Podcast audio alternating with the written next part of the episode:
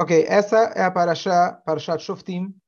E essa primeira, o primeiro passo da Parashá, ele, na verdade, não só que ele é uma mitzvah importante, mas é uma mitzvah, uma das sete leis de Noah. Então, a primeira mitzvah dessa Parashá é uma lei universal, não exclusiva a nós. Qual que é a lei? Deus ele fala, coloque juízes nas portas, nos portões de suas cidades. Significa que em cada cidade você deve ter uma corte que ela vai impor as leis. Isso é a regra da civilização, coisa que demorou muitos anos para a civilização ao longo da história perceber quão importante é ter regras, ter juízes, ter é, leis e etc. Isso a Torá desde o início colocou que não basta apenas a lei divina, você precisa de seres humanos que eles vão impor a lei. E a lei tem que ser imposta. Caso contrário, diz o Perkei Avot, se você não tiver um rei, não tiver um governo, seja lá qual for, mesmo um governo é, tirano, é pior sem o governo. Porque a natureza humana, diz o Perkei Avot, um engoliria o outro vivo. Ish etreeu chaim belao. Essa é a natureza. E ainda a linguagem usada é que um engoliria o outro vivo. Claro que é uma linguagem metafórica, mas a pessoa é capaz, se não tiver o governo, se não tiver uma orientação imposta, se não tiver a lei, o ser humano vai é, com a sua com o seu senso de liberdade entre aspas, ele pode literalmente acabar se destruindo e destruindo todos aqueles que ele ama, que são, como porque a voto fala, ish etreu, o homem, o seu amigo, você é capaz de destruir se não tiver uma lei. Então, essa é a primeira parte da Paraxá a explicação clássica sobre, é, sobre essa passagem é, diz o seguinte: Shoftim titen juízes é, e policiais você vai colocar em todos os seus portões. Então, é, isso também significa uma ordem para cada um de nós. Os nossos portões são os nossos orifícios, falando principalmente dos nossos olhos, a nossa boca e nossos ouvidos, e nós temos que ter guardiões em cada um deles a gente pensar muito bem antes de falar, fechar os ouvidos, que a gente tem essa possibilidade quando a gente não precisa ouvir algumas coisas, e a gente fechar os olhos assim por diante. Esses são os nossos guardiões, que eles vão é, zelar pela nossa integridade. Então, essa é a aplicação prática da nossa mitzvah do Shoftim Veshotrim. Mais um ponto interessante, e aqui falando sobre julgamento, quem gosta de ser julgado? Quem não se sente julgado constantemente no ambiente que você entra, na festa que você vai, na sinagoga que você frequenta? Será que estão me olhando? Será que estão me julgando pelo jeito que eu estou vestido? Será que estão me julgando pelo jeito que eu falo? Será que estão pensando mal de mim? Quem não tem esses pensamentos? Imagina que a maioria de nós tem esse tipo de pensamento. Então diz para a gente a Torá o seguinte: veshotrim, você deve colocar juízes em dois lugares. Um, em Eretz Israel, e outros em eh, nas cidades fora de Eretz Israel. A mitzvah, no sentido original, é em Eretz Israel, mas se, nós, se você tiver comunidades judaicas fora de Eretz Israel, eles também precisam ter juízes policiais que vão impor a lei. Aqui, então, se aprende um conceito importante de que você não pode julgar o outro até que você esteja no seu lugar. O porquê a avó diz para gente, não julgue o outro até que você esteja no seu lugar. De maneira geral, a gente interpreta, não julga o outro, você não sabe o que ele está passando. Mas aqui nessa mitzvah você vê que literalmente o local geográfico, para que você pudesse julgar, julgar uma pessoa que está fora de Israel, uma pessoa que mora em Israel, que tem um nível mais elevado espiritual, ele não pode usar o seu, é, o seu julgamento para a pessoa que mora fora de Eretz Israel. Então, só para é, exemplificar isso, tem algumas histórias. Uma história que duas almas se encontraram. Uma estava subindo e a outra estava descendo para esse mundo. E aí, a alma que estava descendo estava preocupada. Ele falou: Olha, estou indo aí para um mundo estranho, um mundo onde tudo é material, egoísta. Não sei o que, que, que significa isso exatamente. E ele perguntou então para a alma que estava subindo: falou, Me explica, como funciona o mundo aí embaixo? Ele falou: Olha, na verdade, tudo gira em torno de algo redondo. Se você tivesse algo redondo, você está resolvido. Ele não tinha como falar para ele moeda, auction, bolsa, bitcoin, não entender. Então ele falou, gira em torno de algo redondo. Se você tiver isso, está tranquilo. É isso que o mundo pensa, é em, é em torno disso que as pessoas, é, é em torno disso que o mundo gira. Ele falou, só isso? Ele falou, só isso. É tranquilo. Bom, então, até logo. Eu estou descendo. Estou indo lá para o mundo. É, e, a, e o, enquanto isso, a alma que estava chegando, né, chegando para o novo mundo, para o mundo espiritual, ela foi seguindo o seu caminho para ir até o Ganeden. Quando eles já estavam se despedindo, já de longe, a alma é, que tinha estava subindo para o Ganeden, tinha recém saído desse mundo, ela grita e fala: Olha, só para te dizer uma coisa, até você conseguir aquela coisa redonda, a tua vida já terminou. E essa é a nossa história. Às vezes, né, até a gente conseguir o dinheiro que a gente acha que a gente precisa, a gente passa a vida correndo atrás do dinheiro e aí a vida já terminou, a gente perdeu as oportunidades. Então, só trazendo essa história de que os, é, é, os anjos, as almas que estão em outro mundo, não entendem, elas não entendem o que significa os desafios desse mundo. E por isso tem várias histórias de pessoas que, quando eles erraram aqui na Terra, chegaram no outro mundo e eles foram condenados. Mas depois, a gente né, escuta esses relatos de tzadikim, etc. Mas depois chega alguém e fala: peraí, seus anjos, vocês estão julgando e condenando a mim porque eu fui, eu não soube lidar com o dinheiro da maneira adequada. Vocês não sabem o que é dinheiro. Vocês não têm ideia o desafio que é ter dinheiro. Então, frequentemente acontecia de que de que o Hashem ele mandava aquela alma de volta para, até hoje, manda aqui de volta para que nesse mundo ela possa ter uma nova chance. Porque os anjos eles não têm a capacidade, por estarem distantes dessa realidade, de fazer um julgamento completo. O que, que eu quero tirar de tudo isso? Quando a gente fala no Porque Avot, não julgue o próximo até que você esteja no seu lugar, é algo super importante na vida. O nosso cérebro, naturalmente, ele está sempre funcionando em método de comparação. Como que a gente aprende alguma coisa? Alguém te conta uma ideia e você compara com os parâmetros que você tem. Você usa as ferramentas que você tem para tentar se relacionar com aquela nova ideia. O cérebro sempre funciona com método de comparação. É maior ou é menor? Ou é igual àquilo que eu já conheço? E a gente sempre funciona assim. E uma vez que a gente funciona com comparação, naturalmente eu vou olhar o outro, eu vou olhar as atitudes, o comportamento do outro, com quem que eu vou comparar? Comigo mesmo. Será que ele é melhor que eu? Ou ele é pior que eu? Ou ele é igual a mim? Se ele é melhor, eu tenho inveja. Ou, então, por isso eu preciso rebaixar ele. Ele, se ele é pior, estou tranquilo, tá certo? Então posso pisar em cima dele, certo? Razo Shalom. Mas às vezes é o pensamento nosso. Diz para a gente a Torá, não julgue o outro até que você esteja no seu lugar. Ou seja, é muito difícil você estar no lugar do outro. Portanto, na maioria dos casos, não cabe a você julgar. Se você é um juiz, que você tem que colocar a lei na prática, impor a lei, é uma coisa. E mesmo assim, a Torá diz que você tem que estar morando fora de Israel, porque quem mora em Israel não entende a realidade de quem está fora. Agora, se você não é juiz, não cabe a você julgar o outro. E se é que vem um tipo de comparação, julgamento na sua cabeça, a única forma da gente conseguir tentar amenizar isso é a gente se colocar no lugar do outro. Esse é um assunto já conhecido, já elaborado várias vezes vários shurim. Acredito que vocês conheçam bastante, mas só queria lembrar que isso tem tudo a ver com esse conceito de shoftim veshotrim, juízes, que os juízes de Israel, eles não serviam para julgar as pessoas que estavam fora de Israel. Continuando aqui, então, mais um pouco a Paraxá. Essa Paraxá é longa, tem vários conceitos, várias ideias. A Torá fala, começa então falando sobre os juízes, e a Torá fala para a gente que o, o, suborno, ele cega os olhos do sábio. E não muito tempo atrás eu dei um shiur explicando que o maior suborno é o nosso próprio ego. Os nossos pontos cegos, nós somos incapazes de enxergar. Então, quando a gente tem um interesse pessoal na causa, é impossível a gente julgar. E por isso aqui entra mais uma mitzvah dessa paraxá, vai aparecer mais para frente, que Deus ele fala som tassim Coloque sobre você um rei. O que, que significa isso? Vocês têm que escolher um rei que ele vai ser soberano a todos vocês. Ele vai ser um representante de Deus aqui na terra. Esse rei, diferente dos reis da história, o rei, pelo menos idealmente, o rei judeu, o rei da casa de Davi, etc., ele é um rei que ele é a pessoa mais humilde, não mais é, extravagante, é a pessoa mais humilde, porque a Torá fala que um rei tem que carregar com ele sempre uma Torá. Todas as pessoas têm a obrigação de escrever uma Torá.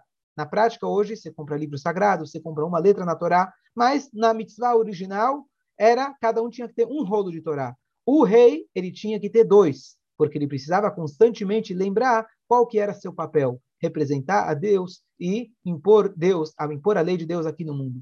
Um rei, quando ele reza, a gente sabe que na Midá a gente se curva cinco vezes.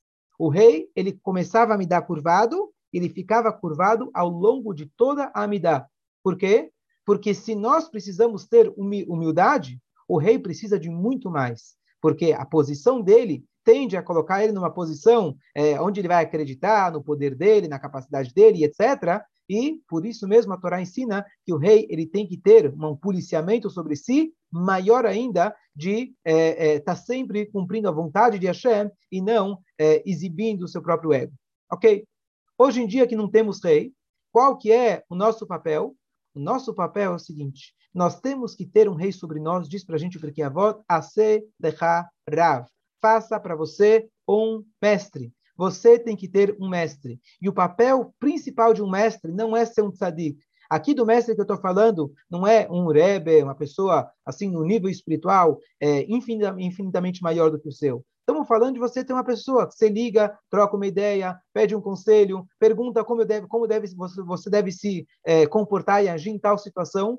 Por quê? porque nós somos os maiores, é, é, os maiores interesseiros nas nossas, nas nossas atividades. Nós somos, o nosso ego é o nosso maior suborno. E o suborno, ele cega os nossos olhos. Nós sozinhos não temos a capacidade de enxergar os nossos pontos fracos. Por isso, juntando dois pontos da Paraxá, a Paraxá fala para a gente não aceite suborno, e a Paraxá fala para a gente aceite sobre si, coloque sobre si um rei. Esse rabino, esse mentor, não precisa ser a pessoa mais inteligente do mundo, a pessoa mais tzadik do mundo. O fato que ele é uma outra pessoa, ele consegue ter uma visão mais completa. Mesmo o maior dos tzadikim, ele também precisa ter um mestre.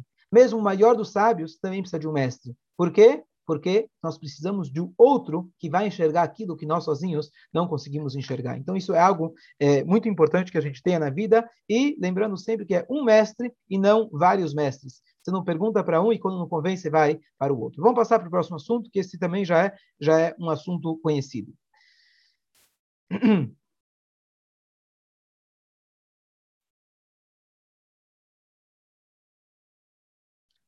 Ok.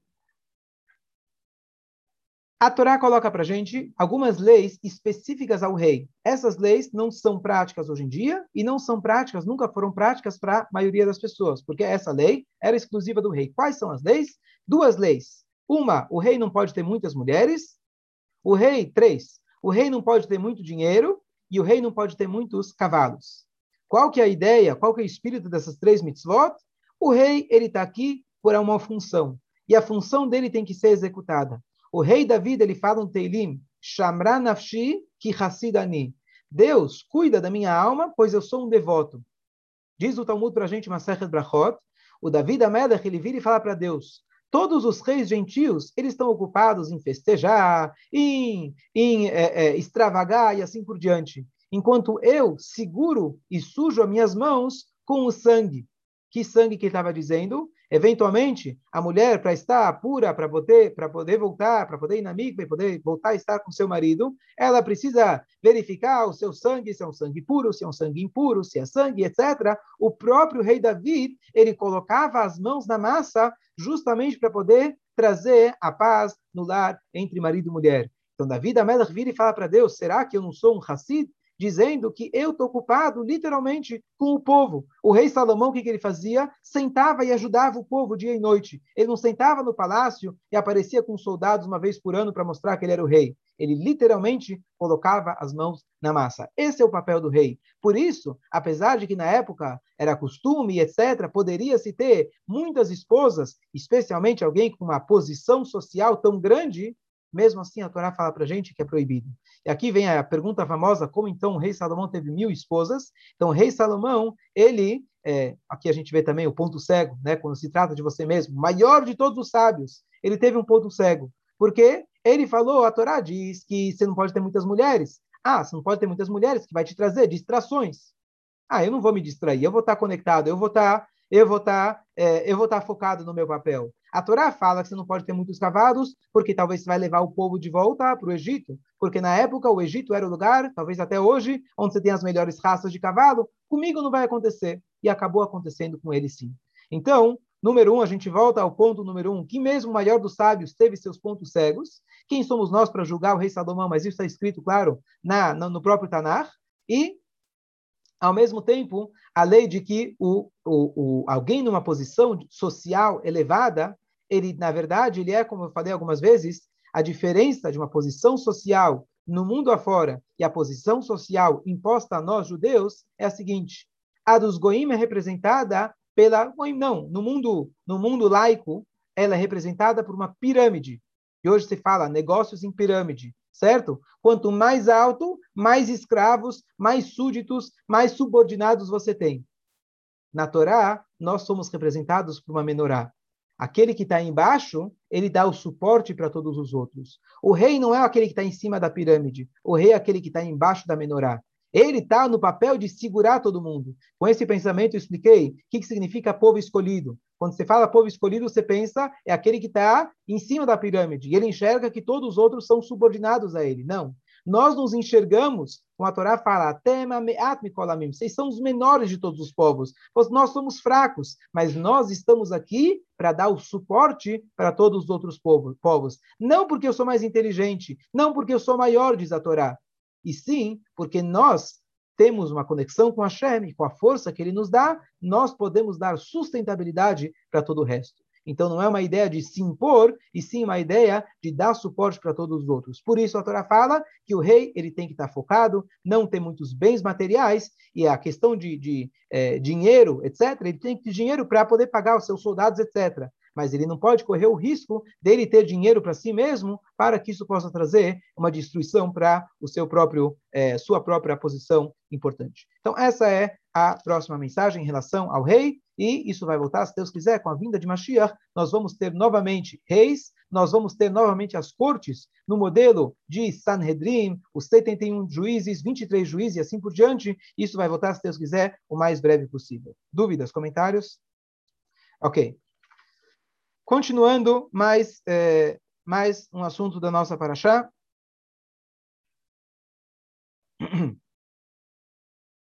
A Torá fala para a gente que os Kohanim, falando em posição é, de liderança, nós temos na Torá diferenças entre as pessoas não é um comunismo, não é onde você fala todo judeu é igual e etc. Sim, na essência somos todos iguais, porém, na maneira que a gente se apresenta, nas nossas funções e papéis, somos diferentes. Você tem os Kohanim, os Levim, etc. Qual é o papel dos Kohanim da tribo de Levi em forma geral? Então a Torá fala para a gente, eles não vão herdar uma parte da terra. E vocês vão ter que sustentar eles. E a Torá, nessa paraxá, comenta, a Torá fala algum dos dos presentes que você tinha que dar para os Koanim. Existiam 24 tipos de presentes diferentes. Aqui a Torá menciona um que é do animal, você tinha três partes de quando você fazia um, um, um não sacrifício. Quando você matava um animal na sua casa, fazia shkita, você tinha que dar três partes para é, para é, para o Cohen, seria uma parte da pata, uma parte da bochecha é, e uma parte da, é, do, do, do, estômago do animal. Isso você tinha que dar para o Cohen. E a primeira, a primícia, a primeira parte da tua colheita, você também tinha que dar para o Cohen, e também a primeira parte da sua, quando você tosquiava o seu, é, o seu carneiro. Então, eu só estou falando isso para o pessoal já lembrar que assim que o Mashiach chegar, você vai poder escolher qual Cohen você, que você vai dar. Então, já estou aqui me colocando à disposição. Agora, voltando, qual que é a ideia? E a Torá coloca justamente a ideia do rei junto com o Cohen, que, novamente, qual que é o papel do Cohen? Não é o Cohen, não é o, o homem, o folgado, que você tem que sustentar ele e ele não faz nada da vida. Não, pelo contrário. É importante que a gente tenha um rei, que o papel dele é cuidar de todos, é importante que tenhamos Koanim, que vão ser pessoas que vão estar dedicadas aos sacrifícios, ao estudo, à reza. Eles não vão ter terra, que terra simboliza ter uma fábrica, ter uma empresa, ter dor de cabeça, declarar imposto de renda e todas as dores de cabeça que isso entra. O Cohen está isento de tudo isso, porque precisamos de uma parte do povo judeu que eles vão garantir a integridade do estudo da Torá, da dedicação, da dedicação a Deus. A grande maioria do povo não é da tribo de Levi. Você tinha 11, 11 ou 12 12 outras tribos, mas uma parte do povo, até o Paró compreendeu, e ele deixou que os Koanim, a tribo de Levi, cumprisse o Shabat. Eles não tinham que trabalhar no Shabat. E ele entendeu, inclusive, tinha uma parte, não, não, não, não só que o Shabat, eu acho que até eles a tribo de Levi não foi, não foi sequer isso. A tribo de Levi sequer foi escravizada. Ele entendeu que tinha uma elite do povo, não elite que eles são melhores, mas é importante para a continuidade que tenha é, que tenha uma parte do povo que ela seja dedicada unicamente a Deus. Por que, que ele aceitou isso? Se afinal ele queria nosso extermínio, etc. Boa pergunta. Mas ao mesmo tempo a gente vê de que precisamos ter Koanim, e isso funciona até os dias de hoje. Não precisa ser um Kohen, literalmente da tribo de Koanim, mas precisam ter pessoas que eles vão ser os professores, os rabinos, que eles não vão estar envolvidos com business, etc., para que eles possam dar a sustentabilidade, como se diz hoje, para as outras pessoas. Depois a Torá traz para a gente alguns tipos de idolatria que eh, eram as, as práticas antigas e a Torá proíbe a gente fazer de qualquer jeito, eh, de qualquer maneira. A maioria dessas não são tão nem conhecidas hoje em dia, mas eu vou dar apenas um exemplo, dois exemplos de coisas que até hoje existem e são chamadas idolatria. O gato preto passou na minha frente, sinal de azar. Passei embaixo da escada, quebrou o espelho, sinal de azar. Tudo isso é idolatria. Se você liga Presta atenção, e aqui é uma linha é, é, bem é, tênue que as pessoas se confundem entre Ashgaha Pratit e algo que é chamado idolatria. Prestem atenção. O que, que é Ashgaha Pratit? Ashgaha Pratit significa que se perdeu o avião, as pessoas falam, perdi o avião. Aí o que, que a pessoa já pensa? É, vai cair o avião, né? Razve Shalom. E depois, depois a pessoa chega em casa e vê que o avião não caiu, não ficou sabendo de nada, pelo menos. Caiu, mesmo que não caiu o avião, também Ashgaha Pratit. Eu não sei porquê, mas com certeza veio de Deus, não era para eu ir. Pronto. Agora o que acontece? Muitas vezes eu falo, olha bem, eu estou com uma dúvida entre dois negócios. E justo hoje de manhã eu rezei para Deus e eu falei, Hashem, por favor, eu quero saber qual dos dois, me dá clareza. E logo depois da reza eu encontrei fulano. Fala, pronto, esse é o sinal divino que é com ele que eu tenho que fechar negócios. Errado. Isso não é asgarrar para ti. Quando você vai tomar uma decisão, você deve usar os parâmetros normais, os parâmetros humanos, para você tomar aquela decisão. Às vezes, então, por exemplo, você tem dois, duas, dois negócios para fechar, um ou outro você precisa decidir, então faça a pesquisa de mercado. Se pega uma consultoria, o Yaakov está aí, faça uma consultoria para você ver qual dos dois vai ser um melhor negócio para você. Depois disso, você, você pode rezar para Hashem e pedir para Hashem te iluminar para você chegar na melhor decisão. O fato que você encontrou fulano logo depois da reza é Ashgaha para ti. Significa que era para você encontrar fulano logo depois da reza. Sim. Mas não significa que você vai tomar uma decisão baseada em algo do acaso, entre aspas. Você não pode basear a sua decisão em algo do acaso. Se você tem um tzadik, ele falou para você, faça assim. Você tem um profeta, isso sempre existiu ao longo da história, é uma coisa. Mas você começar a fazer conexões na cabeça, e muita gente eu vejo fazendo essas conexões, misturam as garra para ti com, com decisões baseadas em atos aleatórios, em casos, em, em situações aleatórias. Justo eu estava pensando é, com qual médico que eu vou é, é, que eu vou me consultar e um deles me ligou. Ah, então vai ser ele. Por quê? É asgarrar para ti, que ele te ligou. Para quê? Para falar com você. Agora, a decisão cabe a você. Como você vai decidir? Qualquer outra coisa, não baseado no que ele te ligou. Isso é super, isso é, isso é super importante. É super importante a gente lembrar que nós sempre estamos lidando com dilemas, com dúvidas. E a gente, quando começa a estudar a Torá e começa a entender o assunto de Pratit, a gente pensa que nós estamos sendo guiados por Deus como um profeta. Claro que somos guiados por Deus, mas na, na frente do mar, Deus falou: agora é você, param de rezar. Agora é você que vai tomar a decisão. Eu quero você aí na linha de frente. Eu não quero eu tomar a decisão por você. Então nós temos que lembrar isso, é muito importante isso. A gente tem que lembrar que quando a gente vai tomar uma decisão, não pode ser baseado em algo aleatório. Passou um gato preto e eu falo para Deus: olha, se acontecer isso, eu vou fazer isso. Se sair a cor tal, quer dizer tal. Isso é meonen, isso é um tipo de idolatria. As pessoas começavam a ligar, e daí que surge a história do gato preto e do gato azul e amarelo. Isso tudo surgiu desse tipo de idolatria. Então, nós não podemos fazer esse tipo de ligações sozinho. Pode acontecer que justo ele te ligou e você pensou, uau, a conversa foi boa, decidi que vai ser ele. Tudo bem. Aonde eu estou me baseando isso? Uma história muito importante que eu vi do Rebbe, que para mim ficou tão claro, que uma vez tinha um, um Hassid, e ele estava com duas oportunidades de, eh, de, de, sinagogas, de cidades, para ele poder ser, exercer o rabinato. E aí ele chega na Eridut com o Rebbe, ele estava na fila, e ele fala, olha Rebbe, eu estava com duas oportunidades, eu estava muito na dúvida, mas olha, olha que engraçado, justo antes de eu entrar aqui, veio alguém do nada e me comentou sobre um dos locais, um dos locais que eu estava justamente considerando. Então, Ashgaha Pratit, e a história, do jeito que eu lembro, o Rebbe respondeu para ele: quem, quem te deu é, né, o curso de ser um grande entendedor de Ashgaha Pratit? Em outras palavras, Ashgaha Pratit, que o cara veio falar com você. Isso não significa que você vai tomar uma decisão baseado que no que justo ele veio falar com você.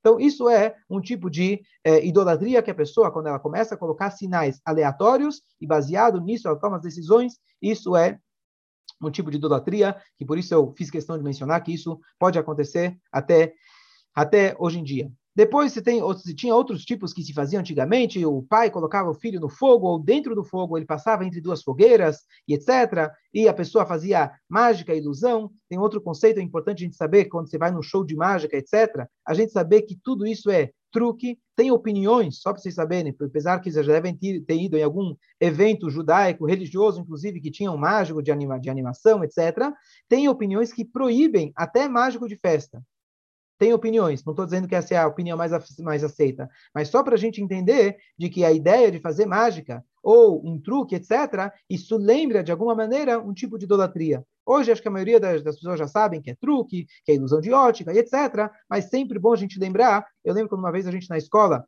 trouxe é, um mágico, então um dos professores foi lá conversar com o mágico e pediu para ele mostrar uma das mágicas, justamente para educar as crianças que toda a ideia da mágica é apenas uma de um, divertimento, mas não existem mágicas, quer dizer, nós não temos esse poder, e se é que existe ou existia, isso não cabe a nós de jeito nenhum a gente chegar perto desse tipo de coisa. Então, só dois comentários práticos mais atuais que a gente pode aplicar dessa ideia da idolatria. Dúvidas? Só para a gente concluir, último assunto, vamos falar hoje da Paraxá, tem bastante, ainda bastante coisa, mas é sobre a, a questão das cidades de refúgio. Então, quem quiser saber mais detalhes, Bezrat Hashem no Shabbat, vou falar a respeito disso. Mas a tua pergunta que você fez, interessante, Mordecai, será que quando Mashiach chegar vai ter pena de morte? Então, por um lado, fica muito difícil dizer que vai ter pena de morte, porque se toda a ideia de Mashiach é eu vou extirpar o espírito de impureza da terra, não vai ter mais mal, não vai ter mais guerra. Então, por que teria pena de morte? Mas, curiosamente, a Torá fala para nós, nessa paraxá, que quando o Mashiach chegar, você vai ter mais três cidades de refúgio. Para que servia a cidade de refúgio? Se alguém matou sem querer, a pessoa tinha que ir para lá, para aquela cidade de refúgio. E ele ficava lá até o Cohen Gadol falecer. Então, a pergunta é, por que quando o Mashiach chegar, não somente que vão voltar as seis cidades de refúgio que existiam anteriormente, ainda vão colocar mais? Será que vai ter morte? Será que vai ter assassinato? Então, o Rebbe explica fantasticamente, e ele diz o seguinte... O livro azul claro. O Rebbe explica de forma fantástica, ele diz o seguinte, dois pontos. Ponto número um, Mashiach ele vai chegar, a gente vai ter que acertar as contas atrasadas. Hoje em dia, se Hazve Shalom, ao longo dos dois mil anos de Galut, alguém matou o outro sem querer, ele não, ele não foi para a cidade de refúgio. Hoje em dia, se alguém fez uma transgressão e ele precisaria, antigamente, trazer um sacrifício, ele não tem como trazer o sacrifício. Então, quando Mashiach chegar, a gente vai ter que pagar todas as contas em atraso. E parte disso vai ser ir para a cidade de refúgio. Esse é o ponto número um.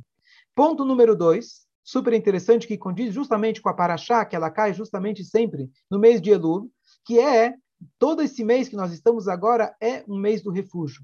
Refúgio é o lugar onde você sai correndo, aonde, se você ficar fora, talvez algum familiar do assassinado poderia te matar e vingar o sangue dele. Então, nós temos alguém sempre atrás da gente, na verdade, está dentro da gente, e a gente precisa fugir esse mês para as palavras da Torá. Então, nós temos, na verdade, um é, irmiklat geográfico, um, é, é, uma cidade de refúgio, refúgio geográfica e uma cidade de refúgio no tempo. E o tempo é o mês de Elul. E justamente nesse momento, a gente tem que parar e meditar e se dedicar bastante, muito mais, para o estudo da Torá, cumprimento das mitzvot, chuvat, filat, bakai, assim por diante. Essa é, esse é o nosso, o, nosso mês de Elul. E fala do Rebbe que justamente nessa mitzvah a gente aprende a, a, a, a, a, a crença de Mashiach de maneira mais clara de toda a Torá. Porque a Torá falou, quando você, quando é, se é, é, aumentar as vossas, os, vossos, os vossos territórios, vocês vão ter que colocar mais três cidades de refúgio. Diz o Rambam, quando isso aconteceu? Nunca. Daqui a gente vê que essa mitzvah só vai se concretizar quando Mashiach chegar. E essa é uma alusão clara a Mashiach que nós vamos expandir os nossos territórios, e isso vai acontecer, você vai precisar ter um rei, você precisa ter a soberania sobre a terra para você poder fazer isso, etc. E então isso vai acontecer quando Mashiach chegar. Então é possível, sim, que quando Mashiach chegar, vai ter a pena de morte. Vai ter a ressurreição depois, então não é que a pessoa vai ficar nisso para sempre, mas é possível. Eu estou falando baseado nessa nesse, nesse ensinamento que aqueles que infelizmente mereceram pena de morte ao longo do Galut, ele vai receber a pena dele como parte do processo de, da limpeza da alma dele, e depois ele vai poder entrar na, no mundo vindouro, é, no mundo de Mashiach, etc., de maneira plena, de maneira completa. Concluo, concluo por aqui. Shabbat Shalom a todos. Rapidamente, se tiver uma pergunta, voltando ao assunto, por que isso me toca bastante, essa ideia de, de usar os sinais, etc., porque a pessoa que faz isso é, na verdade, a pessoa que se acha Deus. Deus não me contou o futuro. Deus não me falou como eu devo agir nessa situação. Ele me deu as diretrizes, ele me deu a Torá, falou para eu escolher um rabino, ele falou que eu tenho que usar meu intelecto, eu posso me aconselhar com pessoas, etc. Mas ele não me falou a resposta. A gente não nasce sabendo as respostas da vida. Essa é a graça da vida, tá certo? Quando eu começo a inventar métodos, isso é idolatria. Justamente, por que idolatria? Justamente a Torá fala para a gente nessa paraxá, seja íntegro, seja ingênuo com Deus. Você querer saber o futuro o conceito disso, o espírito disso é querer dizer, eu quero ser Deus. Eu quero estar do outro lado do caixa e saber o que vai acontecer para eu tomar as decisões certas. Não é isso que Deus te colocou no mundo. Isso é idolatria. O idólatra, ele queria ter as respostas, ele queria ter o acesso sem esforço, sem empenho. Eu vou lá, trago um sacrifício, trago um suborno, desse jeito resolvi meu problema e volto para minha família, dá tudo certo. Ah, servir a Deus. Ah, precisa de Torá, precisa de mitzvot, precisa acreditar. Eu não quero essas coisas. Então, justamente, Deus fala, para de tentar adivinhar o futuro. Existem situações, sim, que você vai para um tzadik, ele te ajuda, mas não é que o tzadik ele fala, olha, vai acontecer isso, isso, isso, isso. A não ser, como tivemos na história, o profeta Irmial fala, olha, se vocês não fizerem chuva, vai acontecer a destruição, e etc. Tem um intuito, um fundamento, que ele está te é, abrindo, né, contando um spoiler do que vai acontecer, para ver se você se mexe. Mas o foco é em você se mexer e não você saber o futuro. Não tem por que simplesmente você saber o futuro. Pelo contrário. Espero ter esclarecido.